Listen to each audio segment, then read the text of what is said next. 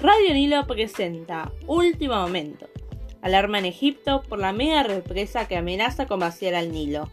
Está siendo construida por Etiopía, sobre el Nilo Azul, principal tributario del río que abastece agua potable y para el riego de todo Egipto. El 80% del caudal proviene de allí. El Cairo teme de su funcionamiento afecte a la población, ya que 74 mil millones de litros de agua necesitan para llenarla. Para no entrar en conflicto con el pueblo vecino, el faraón invocó al dios Min, dios de la lluvia, para que llene con todas sus fuerzas la represa de Etiopía, para que no afecte la vida cotidiana. Esperamos que esto llegue a una solución, porque de lo contrario, además habrá un problema familiar. Las mujeres no sabrán qué cocinar a falta de peces.